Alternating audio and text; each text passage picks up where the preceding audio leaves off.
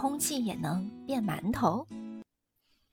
最近有个大消息，中国科学家第一次实现了利用二氧化碳人工合成淀粉制造馒头。咦，空气里就有二氧化碳，难道能变成馒头？植物的绝技，我们吃的粮食主要成分是淀粉，那么淀粉是从哪儿来的呢？原来，农作物就像一座神奇的工厂，它们吸收二氧化碳作为原料，再用身体里的酶把原料变成淀粉。人们需要淀粉填饱肚子，于是几千年来，人们播种、浇水、施肥，还得等上几个月才能吃到香喷喷的米面。除了吃，淀粉的用处还有很多：造纸、织布、盖房子。都少不了它。要是能找到办法，更快、更轻松地得到淀粉就好了。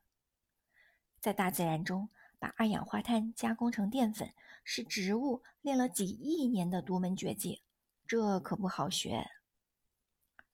实验室里产淀粉。在中国，有一群科学家花了六年时间埋头钻研，他们从大自然中。找出十种生物酶，这些生物酶各有功夫。它们有的会把二氧化碳和水劈成原子，有的擅长把原子像搭积木一样重新组装。科学家给这些生物酶安排好位置和顺序，让它们像流水线工人一样干活。终于，试管里出现了淀粉，和植物生产的淀粉一模一样。把二氧化碳加工成淀粉，植物需要六十多步。中国科学家找到了一条最短路线，只要十一步。